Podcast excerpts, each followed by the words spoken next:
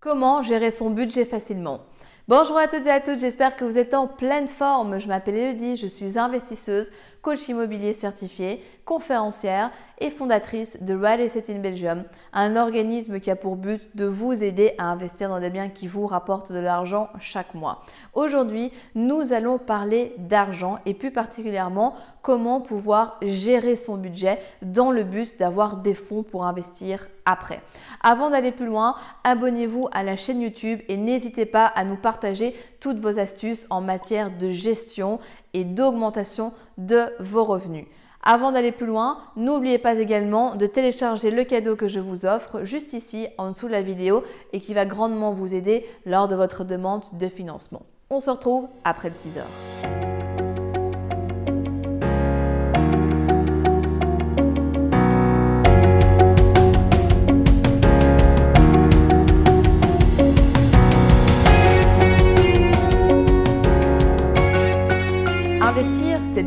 Gérer son budget pour avoir de l'argent pour investir, c'est mieux.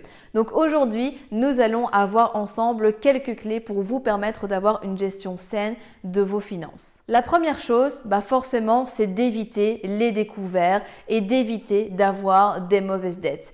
Pas la peine de revenir sur le fait que vous avez un score en banque et que donc au plus vous avez de découverts, au plus vous avez de dettes, au plus votre profil est mal noté et au moins on aura envie de vous donner un crédit immobilier. Donc premier point, évitez les découverts et surtout n'ayez pas de mauvaises dettes. Mauvaise dette, qu'est-ce qu'on entend par là? Eh bien c'est tout ce qui est euh, carte de crédit, euh, tout ce qui est égal, avec euh, des dettes dessus, bien évidemment, sinon c'est pas drôle. Euh, également tout ce qui est donc prêt à tempérament, crédit auto, sauf si c'est dans une activité professionnelle également. les crédits revolving, des dépenses fréquentes dans des casinos, des choses comme ça, des fichages. Bref, tout ce qui paraît vraiment assez simple et fondamental en fait pour pouvoir avoir une bonne gestion de votre argent. Ensuite, un second point va être de maîtriser son épargne, d'avoir un rituel d'épargne puissant. Qu'est-ce que j'entends par puissant? Je ne parle pas spécialement au niveau du montant, bien sûr au plus, au mieux, mais c'est pas tant en fait le montant que vous allez mettre chaque mois qui va faire ticker le banquier, mais c'est surtout la régularité avec laquelle vous le faites. Il vaut mieux mettre 200 euros en tous les mois, mais d'avoir ce rituel qui est là depuis des mois, des années et qui persiste, plutôt que de mettre une fois 100, puis une fois 0, puis une fois 10, puis une fois 30, etc. Parce que ça ne fera pas sérieux. Et donc, ben, l'épargne, on l'a déjà abordé dans une vidéo précédente, mais c'est vraiment primordial. Donc, mettez surtout de la valeur là-dessus. Ensuite, il va falloir avoir une bonne maîtrise de sa gestion d'argent et de savoir filtrer exactement qu'est-ce qui rentre et qu'est-ce qui sort? Ça va demander de faire des budgets prévisionnels, ça va demander de lister au début ben, vraiment toutes vos dépenses, lister ce que vous faites de manière régulière en tant que dépenses, d'autres les dépenses ponctuelles, etc. Dans le but, ben, comme je vous le dis, vraiment d'avoir une vue très claire, un tableau dans lequel vous savez ben, comment optimiser les coûts, comment faire en sorte de récupérer de l'argent, argent qui va forcément vous servir pour vos projets immobiliers par la suite. Ensuite, anticiper ses dépenses. Dans la même optique, est-ce qu'il y a des dépenses que vous faites qui ne sont plus nécessaires?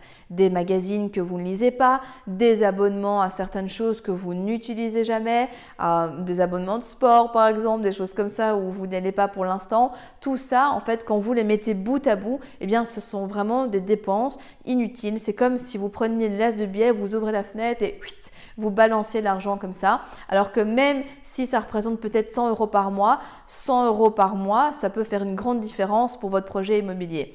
Donc regardez vraiment au niveau de vos dépenses, qu'est-ce que vous pouvez couper, qu'est-ce que vous pouvez optimiser. Et peut-être que dans certains cas, vous allez couper certaines choses que vous allez réouvrir par après, mais que vous allez faire maintenant pour pouvoir avoir plus d'argent pour votre projet immobilier. Là, c'est un petit peu à vous de sentir euh, la limite par rapport à ça. On ne demande pas de vivre reclus vraiment donc euh, de manière frugale, de manière excessive, mais de le faire toujours par rapport à un rythme que vous, pouvez supporter. Se payer en premier, on en a déjà parlé dans d'autres vidéos, hyper important parce que si vous ne vous payez pas en premier, vous allez payer tout le reste et il n'y aura pas d'argent pour vous après. Se payer en premier, c'est plus ou moins 10% minimum. Si vous savez mettre plus, bah, tant mieux, c'est tout bénéfice pour vous.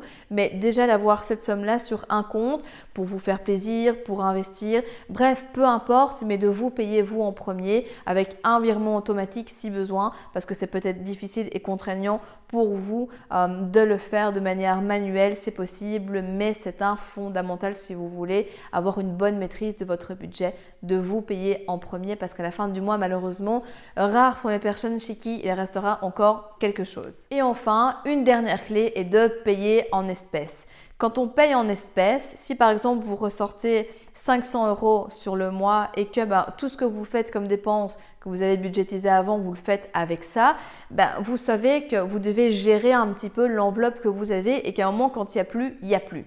Le problème quand on paye par carte, c'est qu'en fait, c'est quasi illimité et on voit que dans certaines strates, il y a des choses assez vicieuses qui commencent à avoir le jour ou qui sont déjà mises en place pour certaines. Notamment, je pense euh, au festival où maintenant, on sait avoir un bracelet qui est connecté à son compte en banque et en gros, dès qu'on veut une bière, dès qu'on veut à manger, etc., on n'a qu'à pointer et hop, ça descend. Euh, ce qui est hyper vicieux avec ça, c'est que si à un moment on est un petit peu joyeux et qu'en un coup on dit ok c'est tapis c'est all-in ici bam euh, et on commence plus à compter, ben on a ces revenus et ces dépenses qui augmentent forcément extrêmement fort.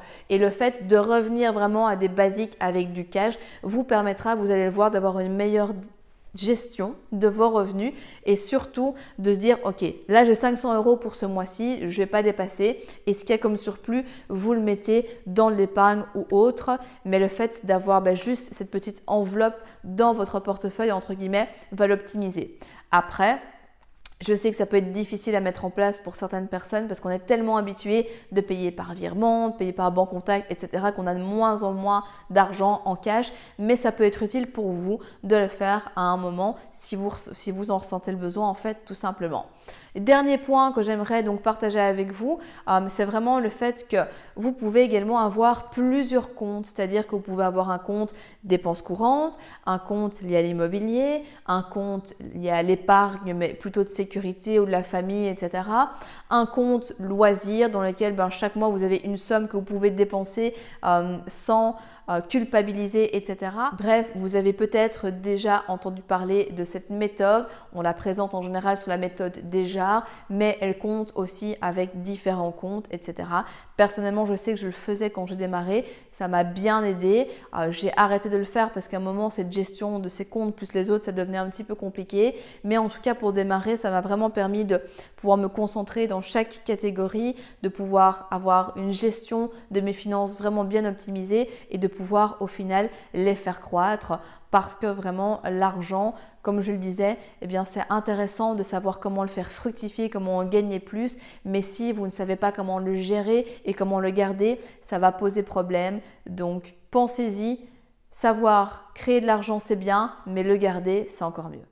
Si vous êtes arrivé jusqu'au bout de la vidéo, c'est qu'il est fort à parier que l'investissement immobilier en Belgique vous intéresse. C'est pourquoi je vous invite à vous abonner à la chaîne YouTube afin de ne manquer sous aucun prétexte les prochaines vidéos exceptionnelles qui vont être publiées. Mais également, surtout, ne repartez pas sans votre cadeau offert. Pour cela, rien de plus simple, il vous suffit de cliquer juste en dessous de la vidéo sur le lien et vous allez accéder directement au que je vous offre et qui va grandement vous aider lors de votre demande de financement. En attendant, je vous dis à très vite, prenez soin de vous et on se retrouve très prochainement pour de nouvelles aventures.